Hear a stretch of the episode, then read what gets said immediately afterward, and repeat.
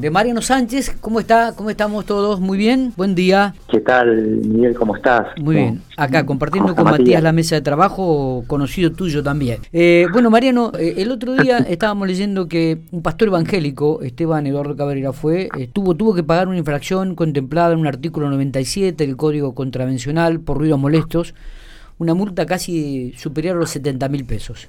Eh, sabemos que vos estuviste trabajando en el tema, que sos un poco el abogado defensor, y contanos un poco cómo se llega a esto, este, si, si ya hay algunas pautas o algunos códigos establecidos, qué, va a pasar de aquí en más, ¿no? Mira, eh, bueno, eh, con el tema, que hacen una, una denuncia el año pasado, una vecina le hace una denuncia por ruido molestos ahí es donde me vienen a ver, a ver si yo podía eh, tomar la defensa de la causa.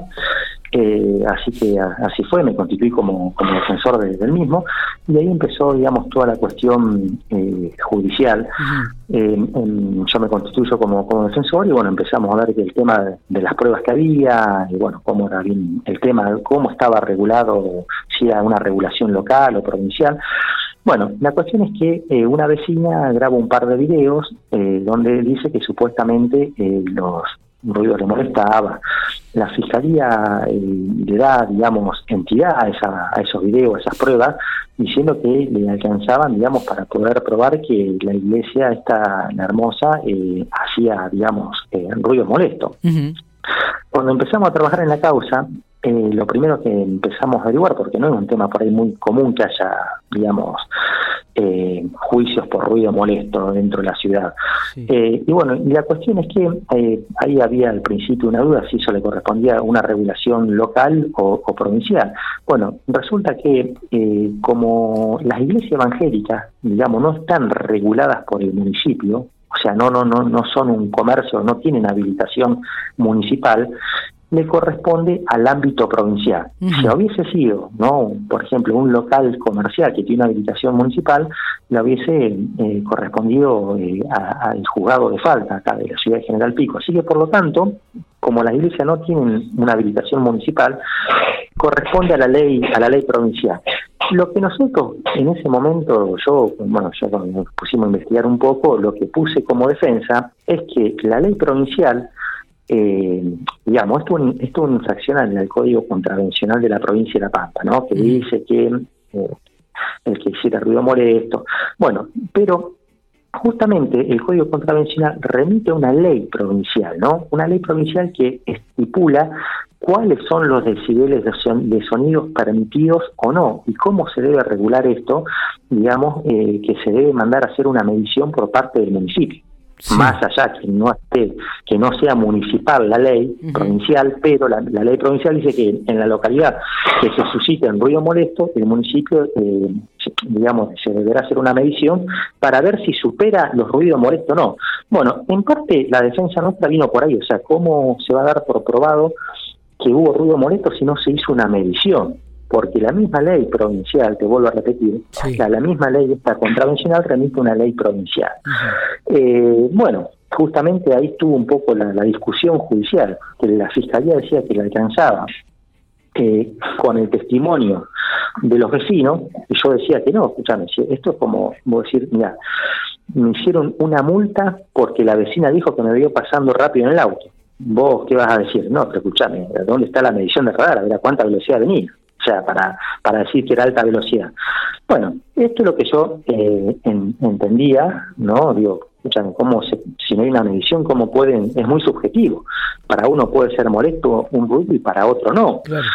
Eh, bueno, obviamente que lo que eso fue a juicio, eh, bueno, el, juez lo condenó con la prueba de, digamos, de testimonial de, los vecinos o, o los videos esos que habían aportado eh, se apeló, el Tribunal de Impugnación Penal, bueno, eh, confirmó la sentencia, eh, digamos, el Superior Tribunal no se metió en esa cuestión porque como era una, cuestión de, prueba, dijo que no le correspondía, bueno, obviamente que yo entiendo que no era una cuestión de prueba porque era una cuestión de decir se aplica la ley eh, literal, ¿no? Así, hacer una medición o no. Bueno, la cuestión es que la sentencia quedó confirmada y después, bueno, ya lo que es apelar, digamos, por esta por una cuestión así al superior, digamos, a la, Suprema Corte de Justicia de la Nación, que ahí podría haber habido, digamos, una decisión diferente, ya tiene otro tipo de, costos, hay que mucho más elevados y bueno, no todo el mundo tiene acceso por ahí. Sencillo. La cuestión es que, bueno, eh, quedó la quedó la causa la causa firme eh, y bueno, eh, la cuestión es que Cabrera tuvo que, por, por una decisión judicial, ¿no? en el fallo este que nosotros habíamos apelado, tuvo que hacer y sonorizar la iglesia, ¿cierto? Eh, tuvo que ponerle placas de, de, durlo, con fibra de vidrio, bueno, digamos, y sonorizarla para que los ruidos no, eh, molestaran, por así llamarlo, a, los vecinos. Más o menos ese fue el kit de la, de la cuestión de... ¿Hay algún, hay algún estudio, hay algún antecedente, precedente que, que para, para hablar sobre este tema dentro del ámbito de la justicia, Mariano? Yo la verdad que así concretamente no he conocido, yo eh, eh, he tenido conocimiento de, cuestiones de comerciales locales, que su momento habían llegado al Consejo Liberante, pero dependía del ámbito municipal, ¿me entendés? O sea, por lo tanto, entiendo que si al ser del ámbito municipal el juez contravencional no tiene competencia.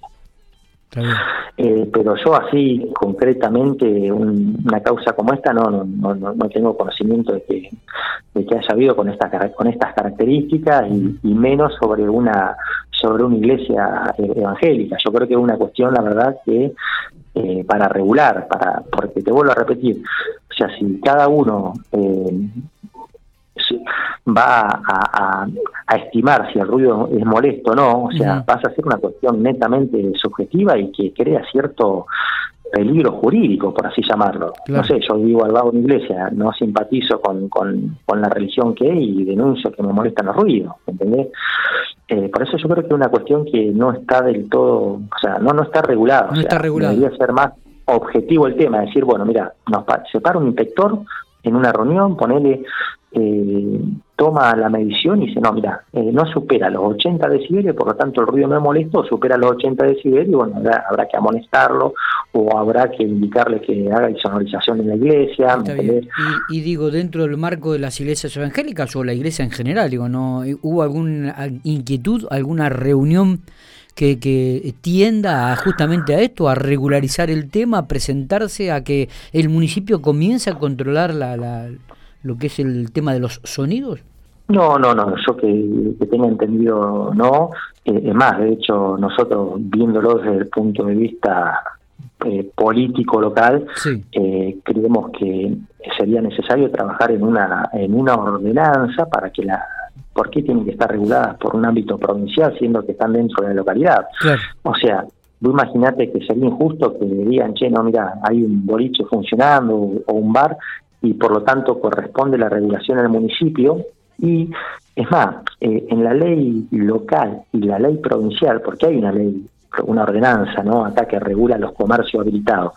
Y tiene, por decirte algo, no me acuerdo bien ahora, pero por ejemplo, los decibeles permitidos eh, en la localidad son, por decirte, 80 decibeles y, en la, y en la ley provincial son 60. O sea que un bar podría tener el, el sonido mucho más fuerte que una iglesia evangélica, pero a su vez eh, a un bar no lo clausurarían porque corresponde, digamos, a, a, la ley local, ¿no? Al municipio, y ahí irían y medirían. Por eso es bastante injusta la cuestión. Por eso que eso se debería regular. Te saco un poquitito de este tema y, te meto y, nos enfocamos en, en, el ámbito de la política. Eh, sabemos que se vienen las elecciones en el 2023. Forma, vos formaste parte de un partido político eh, se vuelve a generar, eh, que es Pueblo Nuevo, obviamente, si no me equivoco, digo, eh, están, vuelve a ordenarse, va a haber candidatos para el 2023, vas a formar parte de esta grilla. Justamente yo soy el apoderado del partido y el partido está totalmente, digamos, regularizado en cuanto a afiliaciones, en cuanto a, en cuanto a autoridades partidarias, digamos, eh, justamente estuve trabajando en eso y por el mes de febrero ya quedó todo regularizado y por lo tanto tenemos el partido a nivel provincial, lo cual nos permite llevar candidatos en toda la provincia de La Pampa, ya sea de gobernador hasta concejal, eh, y a su vez tenemos el partido no armado a nivel federal, o sea, de distrito se llama, que nos permite llevar candidatos, diputados eh, nacionales, senadores y hacer alianzas con partidos nacionales. Eh, así que el partido se encuentra totalmente regularizado y en el, para lo que es el 2023 eh, sí Pueblo Nuevo va a participar va a participar con, candidatos bueno obviamente que el tema después eso va a surgir no en, el camino que nos falta mucho pero que en diciembre ya es la fecha en la que cierran la lista acá a nivel provincial. Eh, pero sí tenemos el partido regularizado y vamos a, presentar candidaturas. De hecho, en la última elección que nos presentamos, eh, si bien eh, ingresaron algunos candidatos a concejales en algunas localidades, el partido sacó aproximadamente 8.500 votos, o sea, en una elección totalmente polarizada, dado que participaba el PJ, participaba lo que era, eh, pero bueno, cambiemos, ¿no? en alianza con la UCR, fue una elección muy polarizada y nosotros logramos sacar 8.500 votos en la provincia, eh, siendo obviamente que eh, fueron votos yo siempre digo totalmente zarandeados, ¿no? Porque no, no hubo promesas de nada, o sea, fueron votos eh, legítimos, totalmente. ¿Vas a ser candidato, Mariano? ¿Te interesaría? Mira, eso, bueno, obviamente que se va a resolver quiénes van a ser los candidatos, ¿no? En, forma consensuada y, partidariamente, pero sí, tranquilamente, si el partido me, me oferta, o sea, aceptaría. Pero bueno, después es una cuestión, ¿no? Que eh, digamos, una decisión que se toma de forma consensuada a través de, los organismos correspondientes del partido. Claro, está. Eh, Mariano, no sé si nos queda algo más para hablar sobre el tema. Te agradezco mucho estos minutos, un gusto haber hablado con vos. Seguramente vamos a seguir conversando sobre el tema este, político, pero también sobre el otro tema que, interesa, porque hay mucha gente que por ahí pregunta y que tiene mucha inquietud y me parece que estaría bueno este, esto de que comience a regularizarse a través del municipio, a través de una ordenanza dispuesta por el Consejo Deliberante, el tema de los este, ruidos molestos en realidad y el tema específicamente de las iglesias evangélicas o las iglesias en general, para no especificar en una, ¿no? Claro, sí, sí, totalmente. Hablando de las iglesias en general, o sea, digamos, todas las distintas eh, ramas o religiones, digamos, se encontrarían en, ante el mismo problema. Exactamente. Mariano, gracias por estos minutos. Abrazo grande. Muchas gracias, Miguel. Buen día.